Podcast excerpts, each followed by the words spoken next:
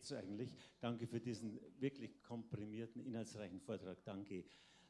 Wo ich ein bisschen Probleme habe, ist mit diesen Anschlägen auf christliche Klöster von Benediktinern in letzter Zeit in Israel. Die werden nach meiner Information hauptsächlich kommen die aus den Siedlern, aus radikalen Siedlergruppen auf diese Klöster. Ich habe das selber gesehen in Tapka.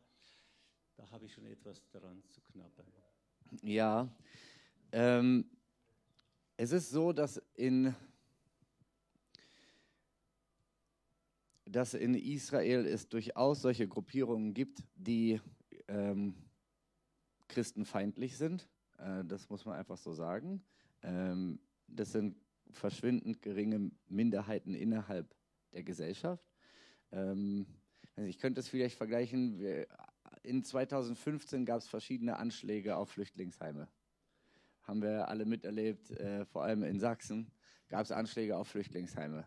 Wenn wir, wenn, wie war die Reaktion der Bundesregierung? Wie war die Reaktion der großen Mehrheit der Bevölkerung? Der, das mediale Echo dazu? Haben wir den Applaus geklatscht oder haben wir das verurteilt? Wir haben das verurteilt. Und ich sehe das in Israel genauso. Es gibt einige äh, Fanatiker, die solche Dinge tun. Ähm, und die israelische Gesellschaft verurteilt diese Angriffe, die mediale Landschaft reagiert verurteilend, die Regierung reagiert verurteilend, so wie bei uns auch, wenn solche Dinge geschehen. Ähm, bei Israel ist der Unterschied, dass außerhalb von Israel äh, es Leute und Gruppierungen gibt, die dann sagen, seht ihr, seht ihr, das ist Israel. Und wir Deutschen würden schlecht bei wegkommen, wenn man über uns genauso mit dem gleichen äh, Maßstab rangehen würde, weil dann wären wir alle solche Leute, die Flüchtlingsheime abbrennen. Aber nein, wir sind nicht alle Leute, die Flüchtlingsheime abbrennen.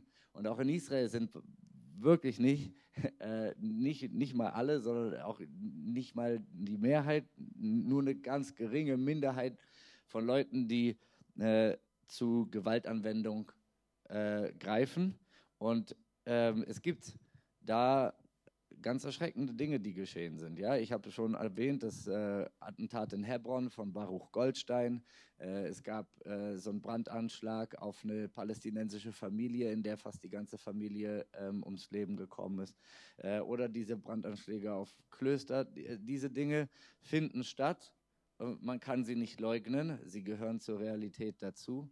Aber wir müssen verstehen, es ist eine sehr geringe Minderheit, die politisch keine Repräsentanz hat in Israel. Also es gibt keine Partei in Israel, die es in die Knesset schafft mit einem Programm, was in so eine Richtung geht. Gibt es nicht. Das heißt, es ist politisch absolut äh, am, am Rand der Gesellschaft angesiedelt. Und wenn so etwas auftritt, dann ist die Regierung und die Öffentlichkeit und die mediale Öffentlichkeit kontinuierlich am Verurteilen, sich davon distanzieren und äh, verspricht komplette Aufarbeitung. Und ich weiß, dass die israelische Polizei hinter diesen Dingen sehr hinterher ist. Weil das, was Israel am, äh, weiß, ist, dass sie in christlichen Freunden ein großes, ein großes Kapital hat. Ich weiß nicht, wie viele von euch das wissen, aber in der, in der israelischen Knesset, also im israelischen Parlament, gibt es einen offiziellen Ausschuss, den Knesset Christian Allies Caucus, also einen Ausschuss der Knesset, der sich um die Beziehungen zu den Christen weltweit kümmert. Und da sitzen die Politiker aller Parteien drin, von links bis rechts. Äh, Kommunisten, Atheisten, Säkulare, Orthodoxe, Ultraorthodoxe, äh, alles, was es in der israelischen Gesellschaft so gibt, sitzen da drin und beraten im Parlament, wie sie die Beziehung zu den Christen weiter pflegen und ausbauen können. Und das heißt, die Israelis haben ein wirkliches Interesse daran. Unter Netanyahu sind die christlich-israelischen Beziehungen extrem äh, stärker, stärker geworden. Ähm, das hängt auch an Organisationen wie zum Beispiel der Internationalen Christlichen Botschaft Jerusalem. Ich weiß nicht, ob ihr schon mal was davon gehört habt, der ICEJ. Und die Internationale Christliche Botschaft Jerusalem ist hervorgekommen in den 80ern, als ähm, wegen, wegen Erpressung durch die Araber mit Öl die europäischen und westlichen Nationen und alle Nationen der Welt in Fakt äh, äh, ihre Botschaften aus Jerusalem zurückgezogen haben und nach Tel Aviv verpflanzt haben. Und damals haben Christen gesagt, na, wenn alle Botschaften der Welt aus Jerusalem rausgehen, dann gehen wir rein und wir machen eine christliche Botschaft in Jerusalem, und, um unsere Solidarität mit dem israelischen Staat in gerade dieser Zeit äh, zu, zu bekräftigen und auszudrücken. Und sie haben dann das biblische Fest, das, der, das, das Laubhüttenfest, zum Anlass genommen, weil in den biblischen Prophetien im Propheten Sacharja äh, drin steht, dass jedes Jahr, wenn der Messias äh, zurückgekehrt sein wird und in Jerusalem herrschen wird, dann wird, werden jedes Jahr alle Völker der Erde zum Laubhüttenfest nach Jerusalem kommen. Und sie sagen, wir machen das jetzt schon. Und sie bringen jedes Jahr Tausende von Christen zum Laubhüttenfest und die israelische Regierung auf höchster Ebene, also der, Sta der, der Staatspräsident äh, und auch der Ministerpräsident sind regelmäßig Jahr für Jahr dort und sprechen mit den Christen, die kommen. Das heißt, sie sind sehr darum bemüht, äh, äh, Kontakt, engen Kontakt zur christlichen Welt zu pflegen, äh, guten Austausch zu haben und ein gutes bei zusammen miteinander, auch der Religion in Israel. Und wir wissen aus historischer Erfahrung, dass der einzige Garant für Religionsfreiheit in Israel der Staat Israel ist. Weil wir wissen, dass von 48 bis 67, als Jordanien, Jerusalem und äh, das Westjordanland ähm, besetzt hatte. Das war wirklich eine illegale Besetzung, die auch international nur von Pakistan anerkannt wurde über Jerusalem und äh, dem Westjordanland. Die Briten haben noch die jordanische Besetzung von äh, dem Westjordanland anerkannt, nicht aber von Jerusalem. Dass in der Zeit es keine Religionsfreiheit in diesen Gebieten gab. Also es sind sehr viele Synagogen zerstört worden. Christen, christliche Pilger sind daran gehindert worden, nach Jerusalem zu gehen. Es war schwer zur Grabeskirche zu kommen. Es war schwer äh, äh, in diese Gebiete reinzukommen. Das heißt, wir wissen erst seit 67, seitdem Israel dort wieder Souveränität hat, gibt es wieder Religionsfreiheit in den besagten Gebieten. Und Israel ist gerade für die Christen ein Garant für Religionsfreiheit. Ähm, das äh, läuft unter der palästinensischen Autonomiebehörde ganz anders. Äh, wenn wir sehen, dass Bethlehem zum Beispiel historisch betrachtet eine christliche Stadt war und wir sehen, wie die christliche Bevölkerung Bethlehems kontinuierlich abgenommen hat äh, in den letzten Jahrzehnten äh, und die Christen mittlerweile in Bethlehem eine Minderheit sind. Die, die, in Bethlehem ist die Geburtskirche besetzt worden von palästinensischen Terroristen und in Teilen in die Luft gejagt worden, äh, äh, in Brand gesetzt worden. Wir, wir, äh, ich kenne wirkliche hingegebene Christen, palästinensische Christen, die Todesdrohungen bekommen, weil sie sich offen dazu bekennen, dass der Gott, an den sie glauben, nach wie vor an seinen Bund mit Abraham, Israel, äh, Jakob, äh, äh, Isaak und Jakob festhält. Und deswegen bekommen sie Todesdrohungen, weil sie den modernen Staat Israel unterstützen als Palästinenser. So, von daher nur, ich, ich hoffe, das beantwortet die Frage so ein bisschen, aber das heißt, die offizielle Regierungslinie Israels und das offizielle Bemühen auch der Bevölkerung ist im großen Gros, äh, dass, dass äh, man gute Beziehungen zu, zu der christlichen Welt haben möchte, äh, sowohl äh, katholisch als auch orthodox, als auch protestantisch, als auch was auch immer. Ähm, und ähm, auch evangelikale Pfingstler, Charismatiker, äh, sie finden alle offene Türen. Äh, es gibt Gemeinden aller Couleur in Israel, äh, die dort operieren können und äh, ihre, ihren Dienst äh, vollbringen können. Und daran hat die Gesellschaft und auch die Regierung ein Interesse. Und wenn äh, Einzelfälle auftreten, in denen da solche An Anschläge oder gar Attentate stattfinden, findet es die volle Verdammnis der israelischen Gesellschaft und Regierung. Noch eine Frage. Ja.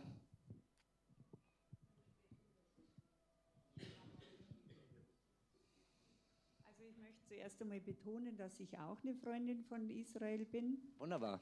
Weil ähm, wenn man irgendwie ein bisschen gegen israelische Politik etwas sagt, wird man ja sehr schnell als Antisemitin hingestellt und als Feindin von das Israel. Das habe ich nicht gemacht. Ja, das passiert aber sehr schnell. Das mhm. passi passiert mir sehr schnell. Ähm, ist mir schon öfter passiert. Das eine, was ich sagen möchte, ist, Sie haben also diese Siedlungspolitik sehr harmlos hingestellt. Und für mich ist das eine Landnahme und das, das ist es auch. Und ich weiß nicht, ob Sie sich da schon mehr damit befasst haben, wie das dann abläuft, dass ähm, palästinensische Bauern enteignet werden über Nacht, dass äh, den äh, Siedlern wird billiger Baugrund versprochen. Natürlich gehen die dann dorthin und siedeln und dass das so harmlos dargestellt wird, wie Sie das gemacht haben, das finde ich schon sehr schwierig und ein bisschen undifferenziert, muss ich sagen. Also das hat mir gar nicht gefallen an Ihrem Vortrag. Es gibt da in Israel eine ganz große Bewegung, die sehr gegen diese Siedlungspolitik ist, also die das genauso kritisch sieht, das sind Juden. Also insofern kann man nicht nur sagen, das wird in Deutschland so kritisch gesehen. Das nächste ist, also ich war schon öfters in Israel. Israel ist mittlerweile ein sehr säkularer Staat. Und wenn dann jetzt hier in Deutschland ähm, sehr so argumentiert wird mit theologischen Argumenten für politische Sachverhalte, das geht immer sehr schnell in eine stark extremistische Richtung und das finde ich sehr gefährlich und das ist hier sehr, sehr stark passiert. Und, und ich glaube, dass das auch dem jüdischen Volk nicht gut tut.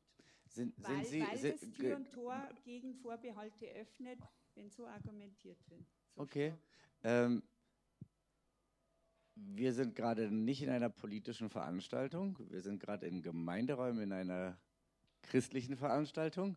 Wenn ich in einer politischen Veranstaltung wäre, hätte ich meine Bibel nicht mehr aufgemacht, sondern ich hätte anders argumentiert. Äh, von daher, ich habe gerade für ein christliches Publikum als ein Theologe und Pastor gesprochen, der auch in der Politik legitim aktiv ist, weil als deutscher Bürger darf ich auch politisch aktiv sein. Und ich habe versucht, auf der Grundlage der Bibel zu zeigen für Christen, wie die Bibel diese Dinge betrachtet. Und ich habe versucht, dann die Brücke zu bauen hin zu aktuellen politischen Lagen. Äh, ich glaube, das ist vollkommen legitim. Wenn ich im Bundestag mich bewege und ich tue das, wenn ich im Auswärtigen Amt mit Leuten zusammensitze, dann rede ich ganz anders und dann rede ich in keinster Weise theologisch. Ich kann im Bundes, weder im Bundestag noch im Auswärtigen Amt fordern, dass sie auch nur einen Deut auf 1. Mose 12 geben. Das, äh, sie, sind, sie, sie sind Politiker äh, und ich, ich muss ihnen das auf andere Art und Weise erklären.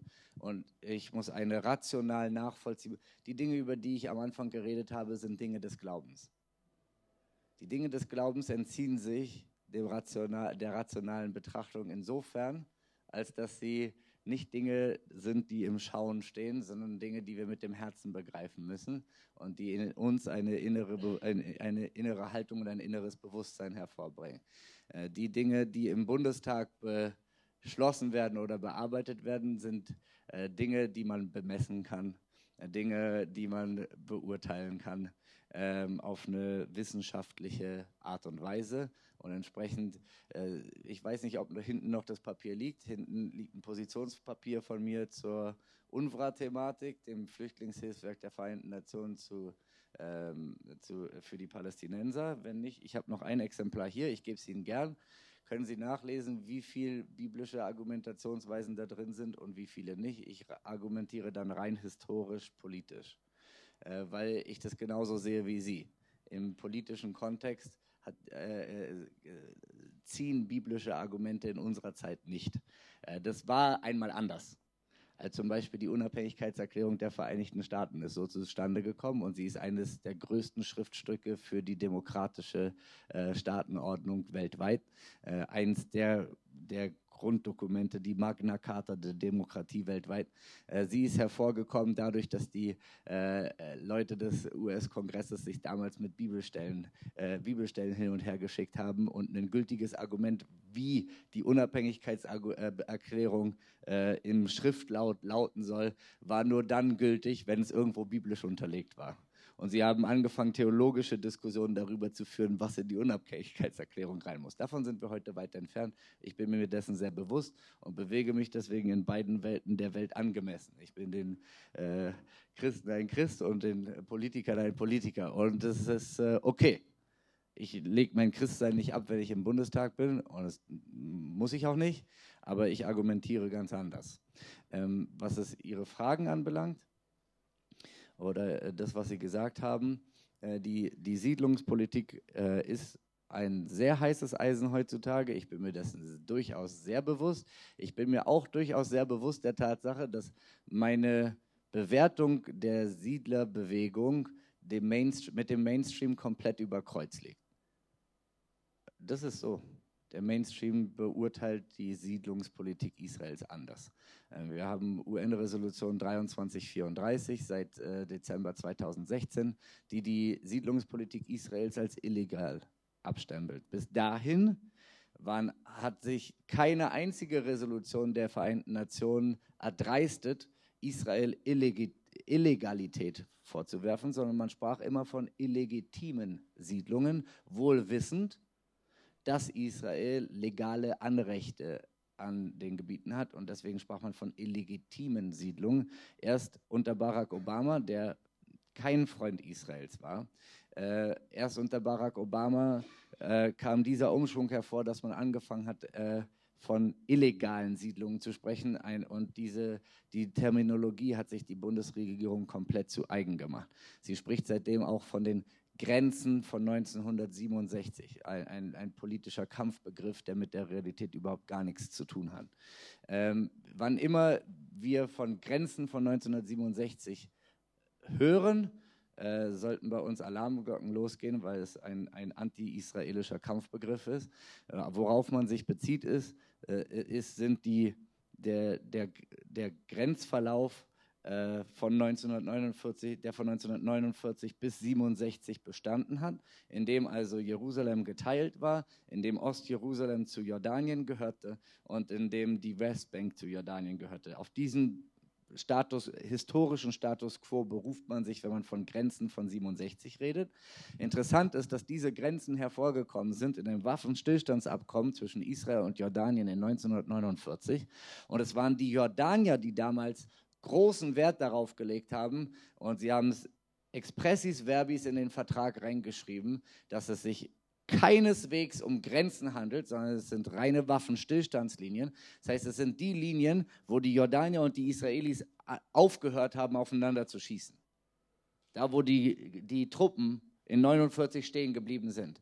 Das ist eigentlich eine Demarkationslinie, wenn man so möchte. Und die Jordanier haben gesagt, wir wollen nicht, dass es als Grenzen tituliert wird, weil die Jordanier hatten das offen ausgesprochene Ziel, ganz Israel einzunehmen. Und dass, und dass heute von Grenzen von 67 geschrieben wird, ist rechtlich betrachtet, juristisch betrachtet der Unsinn ist Unsinn. Es gab keine Grenzen. Es waren Waffenstillstandslinien. Es ist genauso wie wenn man heute zwischen Kaschmir und, äh, und äh, sprechen Sie mal bezüglich Kaschmir und äh, äh zwischen äh, äh, Indien und Pakistan von Grenzen. Reden Sie mal mit den Türken und den Griechen über die Grenzen auf Zypern. Reden Sie mal in der Westsahara zwischen Algerien über Grenzen. Gehen Sie nach Tibet und reden Sie mit den Chinesen und den Tibetanern über Grenzen. Die werden Ihnen den Kopf klein machen aber die, die, die einzige, das, es gibt viele territoriale Konflikte in der Welt. Aber in allen territorialen Konflikten gibt es gemeinsame rechtliche, juristische Standards, die auf alle territoriale Konflikte minus einem angewandt werden. Und für Israel gibt es einen anderen Standard. Und ich kann mit Ihnen sehr gerne darüber argumentieren, weil, weil die, die gesamte politische Lage im Nahen Osten redet darüber, dass Israel eine Ausnahmebehandlung bekommt. Ähm, und ich habe sie mit keinem Wort in die antisemitische Ecke gestellt und das steht mir auch vollkommen fern. Ich kenne sie bis jetzt noch überhaupt gar nicht. Aber, aber äh, ich möchte, und ohne sie als Antisemitin bezeichnen zu wollen, möchte ich nur sagen, dass diese Doppelbehandlung, dieser Doppelstatus Israels weltweit meiner Meinung nach durchaus antisemitische Grundhaltung hat, weil schon Nathan Scharansky hat Antisemitismus mit einem 3D-Test äh, versucht nachzuweisen. Er hat gesagt, es gibt drei Ds, die Antisemitismus entlarven. Einer ist Delegitimierung. Wenn Israel als Staat delegitimiert wird, wenn das Existenzrecht, wir reden bei keinem anderen Staat der Welt über ein Existenzrecht. Es gibt auch keinen anderen Staat der Welt, der seinen Namen vor dem Wort, mit dem Wort Kritik zusammengebunden bekommt. Es gibt keine Deutschland-Kritik, es gibt keine äh, Großbritannien-Kritik, es gibt keine Jordanien-Kritik, es gibt keine Irak-Kritik, aber es gibt Israel-Kritik. Und, und es, gibt, es gibt eine Delegitimierung, es gibt doppelte Standards. Das ist ein zweites D. Er sagt, es gibt einen Standard für alle Menschen und einen Standard für die Juden.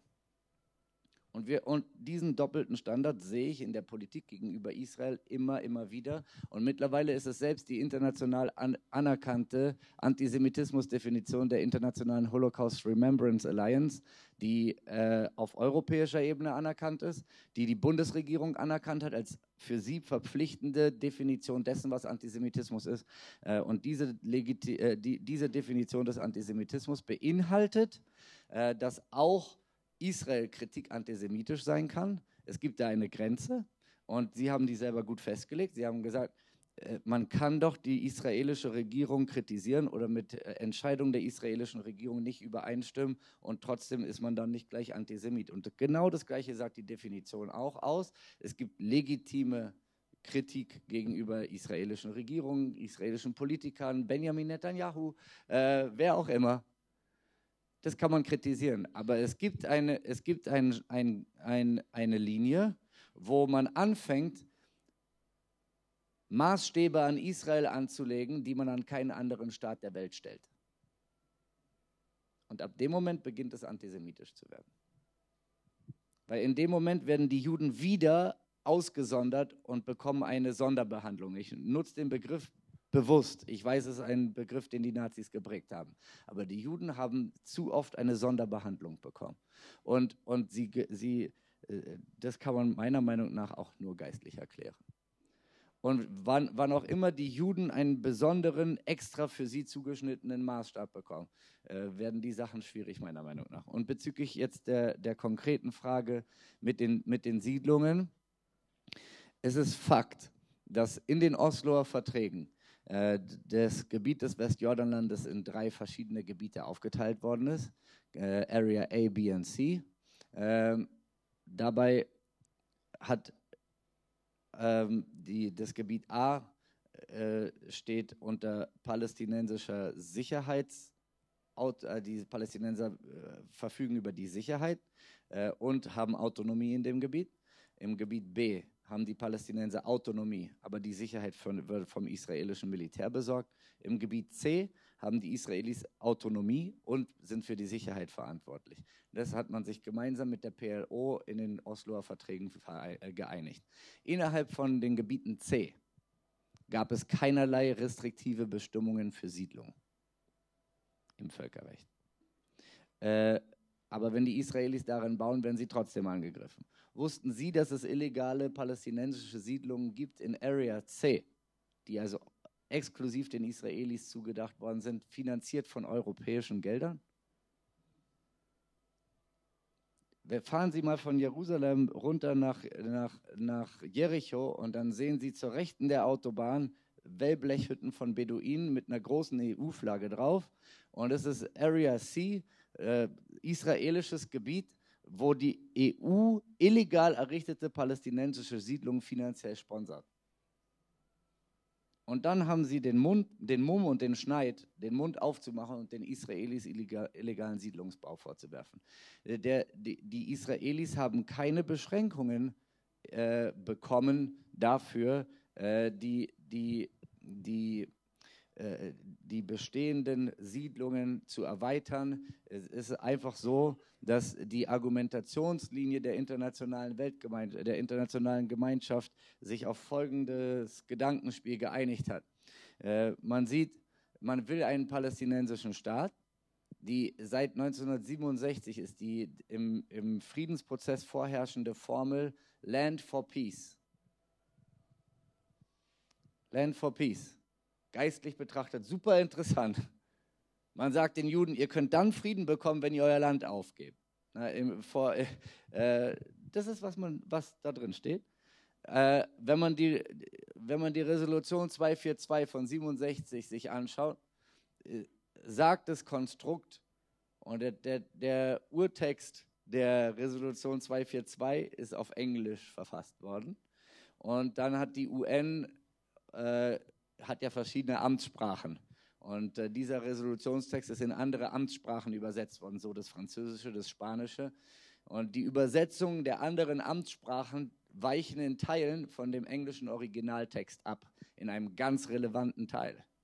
Die Briten haben bewusst darum gekämpft mit den Russen damals, in den Originaltext der Resolution 242 keinen definierten Artikel the einzufügen in einem Satz, der gesagt hat, Israel müsse Gebiete zurückgeben, die es in diesem Krieg, dem Sechstagekrieg, erobert hat. Im Sechstagekrieg hat Israel Sinai erobert, äh, das Westjordanland und Jerusalem und die Golanhöhen. Das sind die strittigen Gebiete. Es sind nicht besetzte Gebiete, es sind umstrittene Gebiete. Und die, in diesen umstrittenen Gebieten hat die Resolu über diese umstrittenen Gebiete hat die Resolution gesagt, Israel muss Territorien, die es erobert hat, zurückgeben. Und sie haben eben nicht gesagt, muss die Territorien zurückgeben, die sie erobert haben, also die, die Gesamtheit der eroberten Territorien, sondern nur ein Teil der Territorien zurückgeben. Das ist seitdem die strittige Frage, wie viele und welche Territorien müssen zurückgegeben werden. Und die Resolution 242 im, im Französischen und im Spanischen äh, Text der gleichen Resolution ist der definierte Artikel eingefügt. Und deswegen in den französisch- und spanischsprachigen Gebieten der Welt tun sie sich sehr schwer damit, diese Dinge zu verstehen. Ähm, aber die Engländer haben, im Englischen würde man sagen, they fought tooth and nail. Also sie haben sich mit allen Kräften gewehrt, das definiert, den definierten Artikel reinkommen zu lassen, weil sie haben gesagt, der Umstand, dass die Grenzen von 49, die Grenzen Israels, so schmal waren, Israel war an der schmalsten Stelle neun Kilometer breit, macht, den, macht Israel militärisch und strategisch nicht verteidigbar. Keine Armee der Welt kann einen so schmalen Korridor gegen eine größere angreifende Armee verteidigen. Und deswegen haben sie gesagt, haben diese äh, diese, diese, dieser Verlauf der Waffenstillstandslinien hat quasi dazu eingeladen, Israel nochmal anzugreifen. Und er hat ja eben den Sechstagekrieg überhaupt erst provoziert, weil die äh, Ägypter und die Syrer sich einig waren, wir können sie platt machen. Und wir haben realistische Chancen, das zu schaffen. Und der Sicherheitsrat hat in der gleichen Resolution Folgendes gesagt. Er hat gesagt, Israel muss Territorium zurückgeben nach der Maßgabe dessen, dass am Schluss Grenzen hervorkommen, die es Israel ermöglichen, inmitten von sicherer Grenzen in Frieden zu leben. Und es das heißt, Israel muss Territorium zurückgeben. Wie viel? Müssen sie sich mit den umliegenden arabischen Nationen einigen und eine Lösung finden, die es Israel ermöglicht, sichere Grenzen zu haben und die es am Ende ermöglicht, miteinander im Frieden zu leben. Das war die Maßgabe von Resolution 242 und sie ist das zentrale Herzstück äh, des gesamten Nahostfriedensprozesses, von jedem Nahostfriedensprozess bis jetzt gewesen. Und als jetzt die Amerikaner unter Trump israelische Souveränität über die Golanhöhen zum Beispiel anerkannt haben, haben sie so argumentiert, der Außenminister und der israelische Botschafter in Israel, äh, sie, haben, sie, haben, sie haben gemeinsam so argumentiert, dass sie gesagt haben, wir erfüllen damit, dass wir israelische Souveränität über die Golanhöhen anerkennen, äh, erfüllen wir Resolution 242, weil niemand kann, der noch vernünftig irgendwie denken kann, kann wollen, dass in den jetzigen Umständen, wo der Iran in Syrien ist, wo iranische Waffen von Syrien aus auf israelisches Staatsgebiet abgeschossen werden, wo ganz Syrien nur noch ein Land auf unserer Landkarte ist, aber in Realität ein zerfallener, kaputter Staat, wo Terrororganisationen an der Grenze Israels sind. Niemand kann wollen, dass Israel die Golanhöhen an Syrien zurückgibt. Und deswegen, damit Israel sichere Grenzen haben kann, erkennen wir an, dass Israel Souveränität über die Golanhöhen behalten muss und dass die Golanhöhen für uns nicht zu dem Gebiet dazugehören, was Israel zurückgeben muss. Weil die Prämisse ist, sichere Grenzen zu haben, die Frieden ermöglichen. Und von den Golanhöhen aus, wenn ihr schon mal da wart, kann man wunderbar ganz Galiläa beschießen. Und das haben die Jordanier auch fröhlich gemacht, äh, die Syrer auch fröhlich gemacht, solange wie sie die Golanhöhen hatten. Und deswegen haben die Amerikaner die Resolution 242 nach ihrem eigentlichen Ziel definiert und die Europäer definieren die äh, oder legen die Resolution immer gegen ihren eigentlichen Zweck aus. Weil sie sagen immer, der eigentliche Zweck der Resolution ist, Israel muss Gebiete zurückgeben. Also klaut Israelis Gebiete und sagt, das ist illegal, das ist auch illegal, das ist auch illegal. Und die Amerikaner haben gesagt, nee, nee, so war es nicht gemeint. Es war so gemeint, wir geben euch dazu, wir geben euch dazu, wir geben euch dazu, so lange, bis ihr sichere Grenzen habt. Und dann hören wir auf, euch dazu zu geben. Und wir haben aus Resolution 242 eine Landwegnahme-Resolution gemacht und es war eine Land-Hinzufügen-Resolution. Und in, den, in, der, in der Westbank, im Westjordanland, sind das Prozesse, die hochgradig schwierig geworden sind. Und sie haben die, die, den Verlust äh, der Bauern und so weiter von Feldern und Ölbäumen und so weiter äh, angeführt. Und ich bin mir auch dessen bewusst, dass es da extrem schwierige Situationen gibt. Aber jetzt lassen Sie uns mal Ursache und Wirkung nicht außen vor lassen, sondern es gibt eine Ursache und es gibt eine Wirkung. Und die ganz, im Westjordanland sind die Dinge richtig, richtig schwierig geworden nach den Intifadas.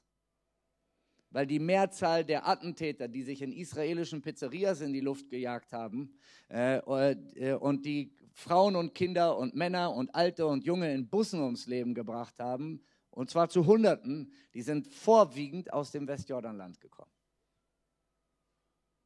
Und Israel sah sich gezwungen, um seine Zivilbevölkerung zu schützen, eine Grenze zu ziehen, um seine Populationszentren herum, um die Selbstmordattentäter mit ihren Sprengstoffwesten abzuhalten, in seine Zivilbevölkerungszentren hineinzurennen.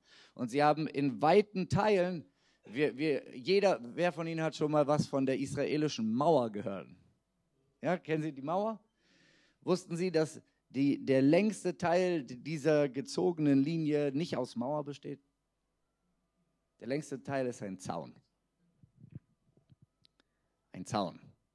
Und die Mauer haben sie nur dort errichtet, wo Sniper-Attacken, Scharfschützenattacken stattgefunden haben, wo also äh, Palästinenser sich von ihrem, äh, von ihrem Balkon runter auf israelische Zivilisten oder Fahrzeuge geschossen haben. Dort hat man eine Mauer errichtet, die hoch genug ist, dass der Sniper nicht mehr durchgucken kann und auch nicht mehr durchschießen kann. Nur dort gibt es Mauer, sonst gibt es keine Mauer. Nach der Errichtung des Zauns und der Mauer sind die Selbstmordattentate um 99,9 Prozent zurückgegangen. Und die israelische Regierung war damals in einem Dilemma. Und sie waren sich dieses Dilemmas sehr bewusst. Sie hatten folgendes Dilemma. Ihre Zivilbevölkerung wird angegriffen von einem Gegner, von einem Feind, der keine Rücksicht auf Verluste nimmt, der hingeht, um zu sterben und dessen Ziel ist, so viele Zivilisten wie möglich mitzunehmen. Ihre einzige Möglichkeit, das einzudämmen, ist eine Mauer zu bauen und sie wussten, aus dieser Mauer wird eine Grenze werden.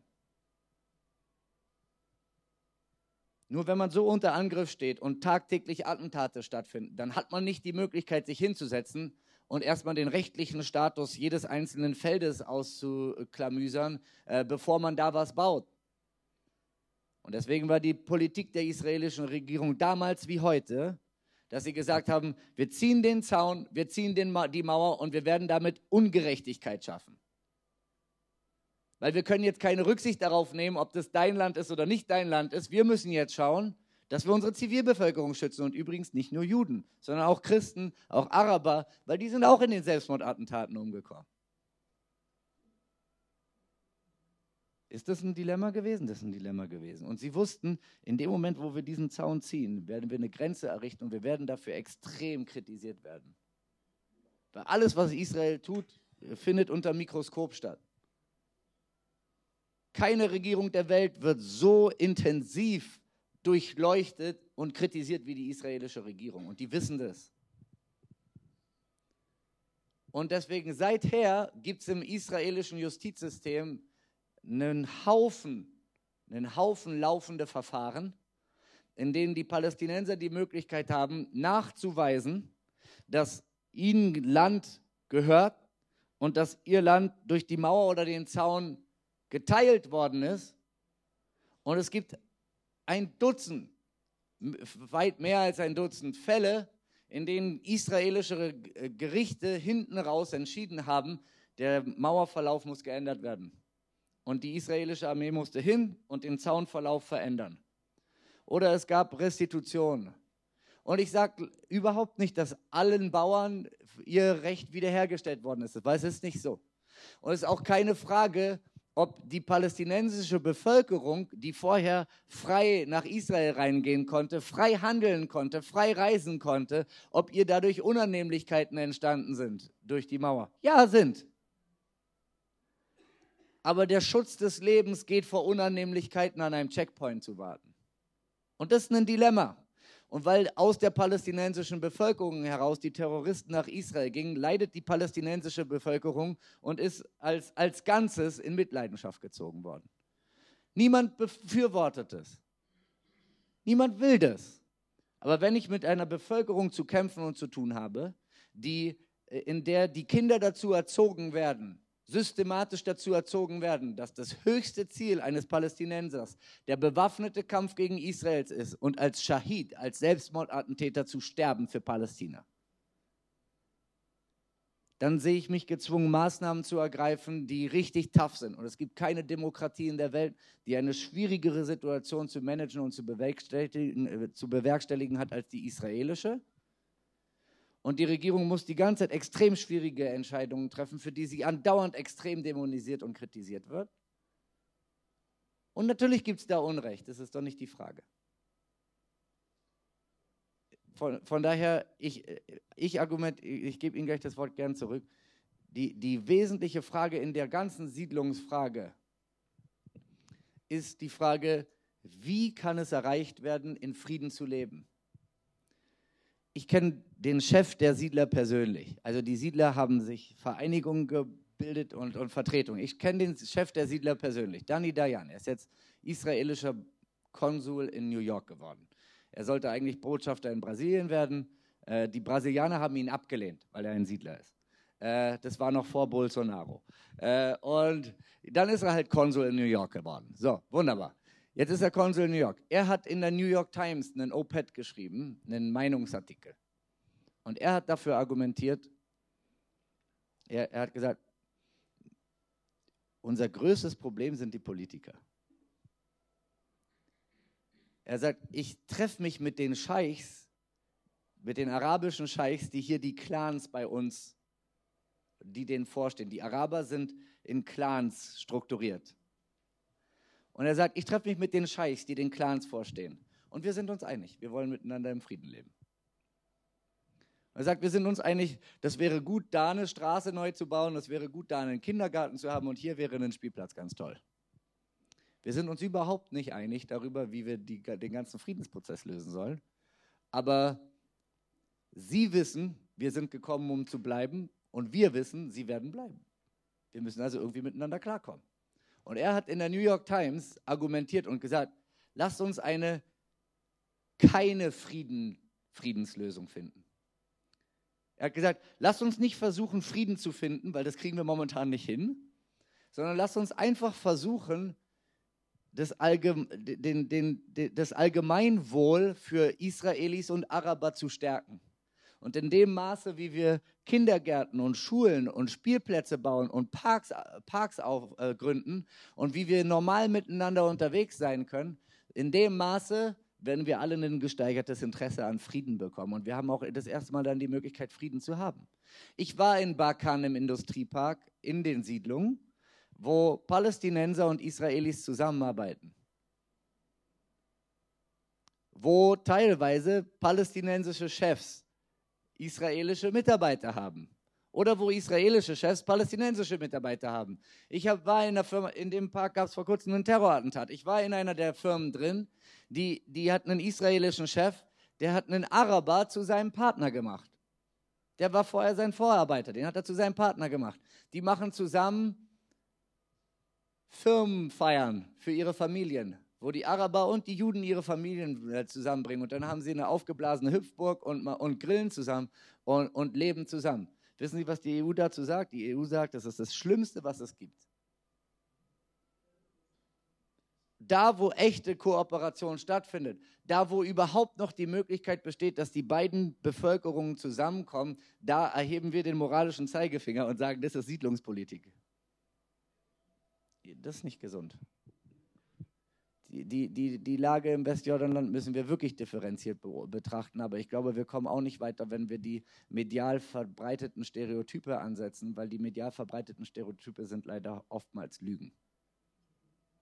Aber jetzt können Sie gerne darauf antwort, äh, antworten und Stellung beziehen. Ich will Ihnen überhaupt gar nicht über den Mund Ja, ich bin schon ein bisschen verwundert über manche Aussagen. Ich weiß jetzt nicht, ähm, es gibt viele so partnerschaftliche Projekte und meines Wissens, ich kenne keine EU-Resolution oder irgendwas, wo das kritisiert wird. Diese Zusammenarbeit? Ja, und dann, äh, Also, weil scha- Sie vorher über Ursache und Wirkung gesprochen haben, also Palästinenser und äh, Israelis oder Juden haben jahrhundertelang friedlich nebeneinander gelebt in diesem Gebiet. Und äh, die Intifada, das kam ja nicht aus dem Himmel geschnien irgendwann einmal, das hat auch seine Ursachen. Wenn man natürlich, oder wie Sie vorher über die Jordanier gesprochen haben, was wollen Sie denn, die Palästinenser, die leben ja eh 75 Prozent in Jordanien. Das sind Flüchtlinge, die aus, äh, die aus diesem Staatsgebiet äh, flüchten mussten und die schon seit Jahrzehnten, seit Generationen in einem Flüchtlingslager leben müssen. Und dass diese Verzweiflung, also ich kenne da viele Schicksale, wo ein, ein Familienvater wollte nach Jerusalem ins, ins, ins ähm, Krankenhaus, wurde festgehalten, ist dann verstorben, weil er einfach zu lange da an irgendeinem Checkpoint äh, stand und dass diese Palästinenser dann irgendwann sagen, naja, wir müssen uns auch wehren. Sie haben vorher über Ursache und Wirkung gesprochen, das wird bei Ihnen so unter den Tisch gekehrt. Nicht Moment, Moment, ich habe es nicht un- unter den Tisch gekehrt. Also, äh, wenn wir uns die Sache anschauen, dann schauen Sie sich das Hebron-Massaker von 1929 an. Das war lange bevor es einen israelischen Staat gab. Es gibt da die Massaker von Sabra Shatila in Jordanien, wo die Palästinenser umgebracht worden sind. Das, das, das, das, das äh, Äh, Reden Sie mal ins Mikrofon, ich höre Sie sonst nicht gut und ja, es gibt nicht. da die Massaker von Sabra und Shatila, wo die, äh, die Palästinenser in Jordanien gemordet worden sind. Frauen, Kinder, ein ganzes Dorf. Das kommt dann in Ihrer Argumentation auch nicht vor. Also mir ist das ein bisschen zu undifferenziert, wie das alles jetzt hier dargestellt wird. Man kann natürlich sagen, dass die ein Sicherheitsbedürfnis haben, das sehe ich auch so. Aber dass man dann so einseitig argumentiert und die andere Seite so vernachlässigt, das finde ich So, schauen, äh, ich würde gerne noch auf die Flüchtlingsfrage eingehen, die Sie, die Sie gebracht haben. Ich nehme Sie wirklich mal das Positionspapier mit. Es liegt hinten, es beschäftigt sich ausschließlich mit diesem Thema.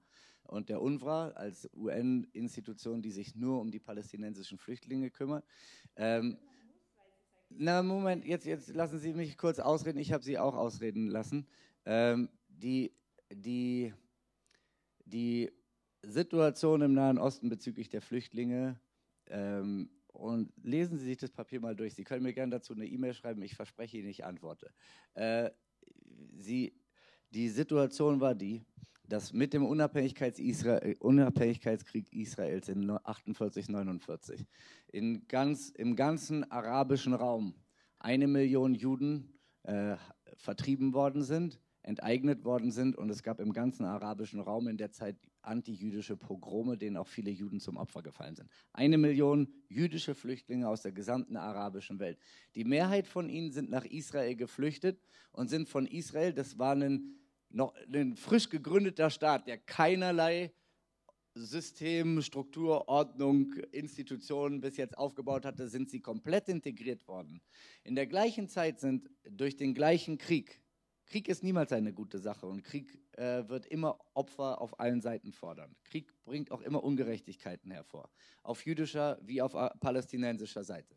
Äh, der gleiche Krieg hat, die Schätzungen gehen zwischen 700 und 8, liegen zwischen 700 und 800.000 arabische Flüchtlinge hervorgebracht.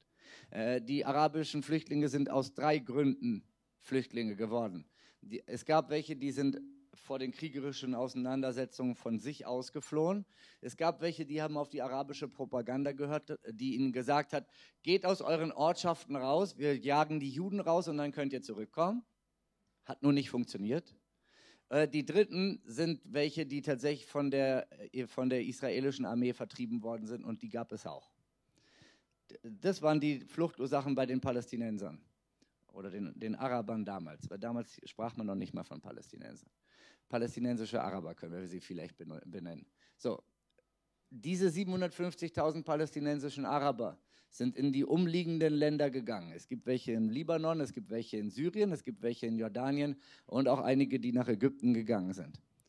Die Araber haben die politisch motivierte Entscheidung getroffen, diese Flüchtlinge nicht zu integrieren. Sie haben die politisch motivierte Entscheidung getroffen, die Flüchtlingslager beizubehalten und ein größtmögliches Elend ihnen beizubehalten. Der Flüchtlingsstatus der UNRWA, äh, der durch die, durch die arabische, äh, durch die Funktionsweise der UNO, ähm, die, die UNO, die Generalversammlung der, der UNO funktioniert nach einem einfachen Prinzip zugunsten der Araber. Es gibt einen Dominoeffekt in der UNO. Es gibt alle Staaten in der UNO sind in Blocks organisiert. Es gibt einen europäischen, einen osteuropäischen, westeuropäischen Block, noch wegen der Sowjetunion. Äh, aber und, und ansonsten hat jeder Kontinent einen Block. Und dann gibt es den Block der blockfreien Staaten, in dem also lauter Staaten drin sind, die keinem solch einem kontinentalen Block angehören. Äh, der Block, die blockfreien Staaten sind fast 100 Staaten. Darunter haben, sind 56 islamische Staaten, die sich zusammengeschlossen haben in der Organization of Islamic Conference. Äh, und diese 56 islamischen Staaten bekämpfen sich in äh, Syrien und schlagen sich Köpfe ein, noch und nöcher, aber sind sich in einer Sache einig. Israel muss vernichtet werden und Jerusalem muss wieder arabisch werden. Und deswegen haben sie einen gemeinsamen 10-Jahres-Israel-Plan schon 2005 rausgebracht. Diese 56 Staaten entscheiden zusammen in einer Sache, kippen damit die Mehrheit der blockfreien Staaten und die Mehrheit der blockfreien Staaten in der Generalversammlung der Vereinten Nationen kippt den Rest. Deswegen hat mal ein israelischer Außenminister gesagt, wenn die Palästinenser eine Resolution in die Generalversammlung einbringen würden, die Erde ist eine flache Scheibe, dann ist die Erde eine flache Scheibe.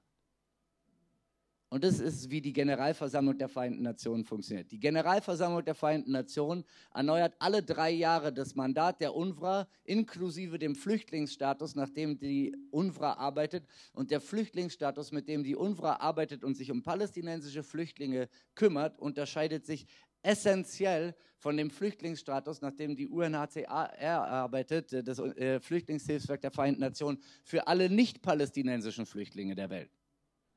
Und das Flüchtlingshilfswerk für alle anderen Flüchtlinge arbeitet so, wir nehmen einen Flüchtling und entweder wir können ihn wieder ansiedeln in seiner alten Heimat oder wir können ihn irgendwo anders ansiedeln. Sobald er irgendwo angesiedelt wird, verliert er seinen Flüchtlingsstatus und wir sind nicht mehr für ihn zuständig. Er ist wieder ein freier Bürger, der für sich selbst klarkommen kann in einem nicht kriegerischen Umfeld. Bei der UNHCR ist auch nur derjenige ein Flüchtling, der selbst leiblich geflohen ist.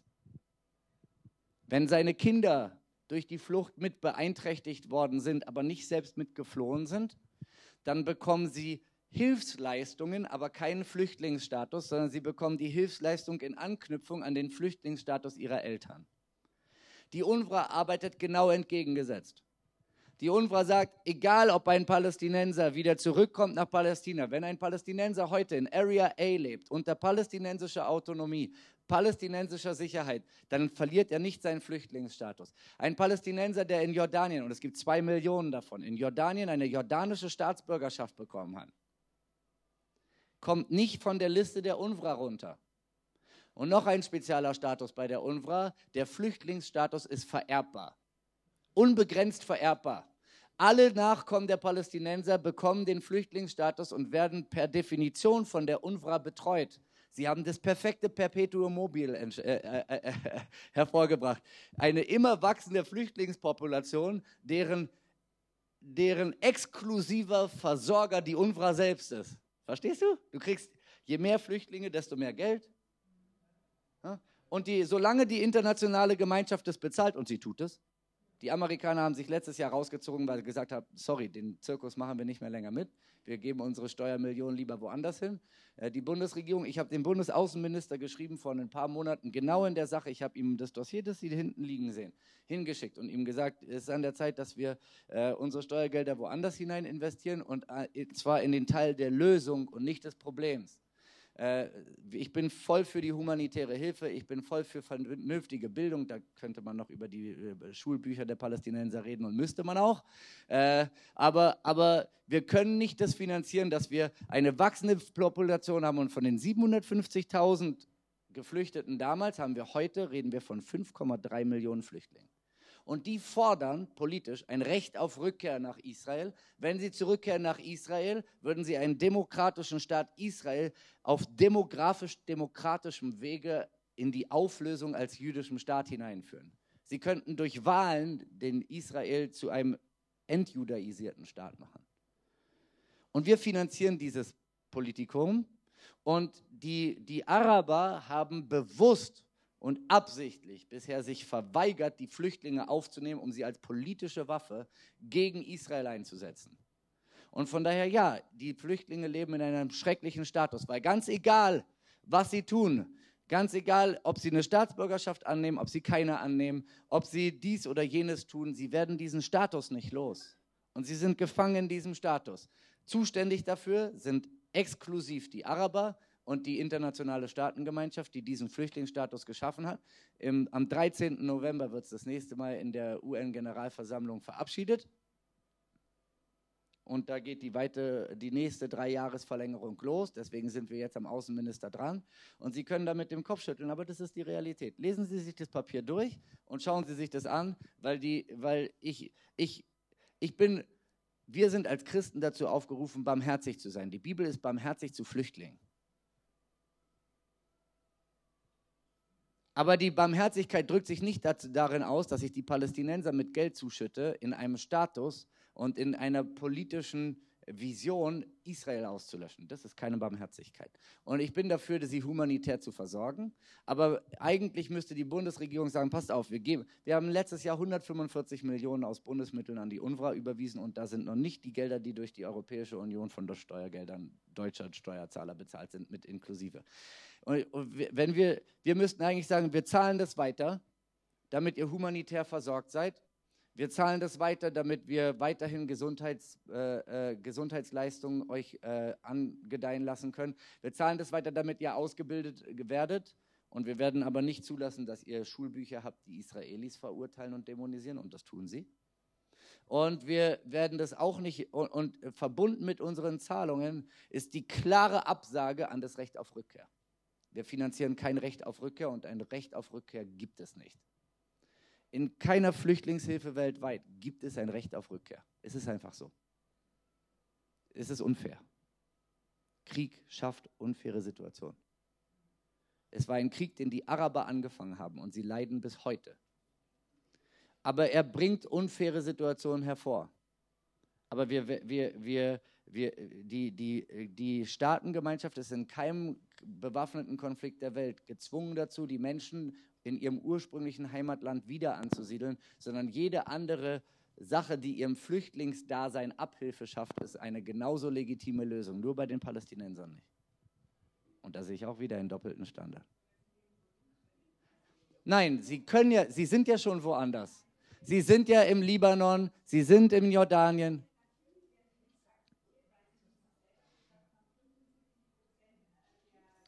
Und dafür ist Israel zuständig. okay. okay, gut. Ich denke, so viel kann ich dazu sagen. Wenn Sie damit nicht einverstanden sind, dann tut es mir leid. Äh, und Sie haben das vollkommene Recht dazu. Aber ich glaube, inhaltlich sind wir äh, der Sache in etwa näher gekommen. Ich würde jetzt, weil es schon 10 Uhr ist, ja, würde ich vorschlagen, machen wir es so. Äh, ich bleibe noch wenn noch weitere Fragen da sind, kommen Sie auf mich bilateral zu und dann klären wir das. Und bei allen anderen bedanke ich mich ganz herzlich für die Aufmerksamkeit und wünsche euch einen schönen Abend und Gottes Segen.